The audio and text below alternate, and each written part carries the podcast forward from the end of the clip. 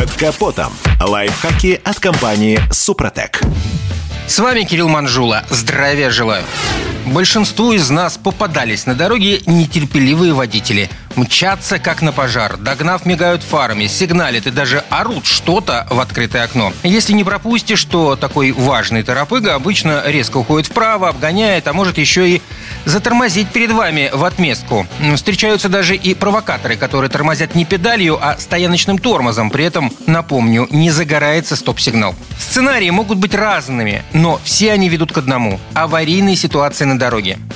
Встретившись с агрессивным вождением, многие из нас реагируют инстинктивно. Сначала пугаются, затем увеличивают скорость и в конце концов начинают злиться.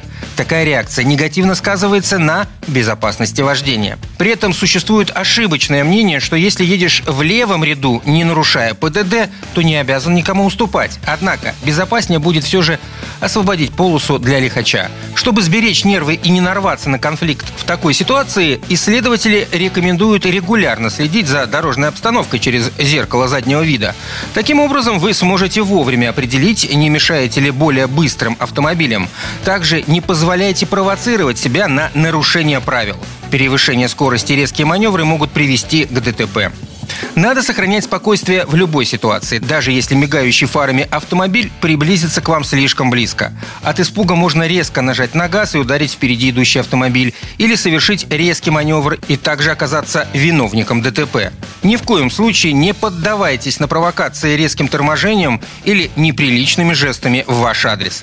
Не пытайтесь вразумить этого автогонщика многократным нажатием на педаль тормоза. Самое безопасное – плавно перестроиться правее и жестом или аварийкой извиниться. Нетерпеливых водителей хватает в любой стране. К примеру, в Германии, если будет доказан факт агрессивного вождения, виновнику грозит огромный штраф или тюремный срок до трех лет. Если была просто нарушена дистанция движения, то в зависимости от скорости нарушителю грозит штраф до 400 евро. В случае получения двух штрафных баллов запретят вождение на три месяца. Ну а в нашей стране наказание за агрессивное или опасное вождение находится в стадии обсуждения. На этом пока все. С вами был Кирилл Манжула. Слушайте рубрику «Под капотом» и программу «Мой автомобиль» в подкастах на нашем сайте и в мобильном приложении «Радио КП», а в эфире с понедельника по четверг в 7 утра. И помните, мы не истина в последней инстанции, но направление указываем верное.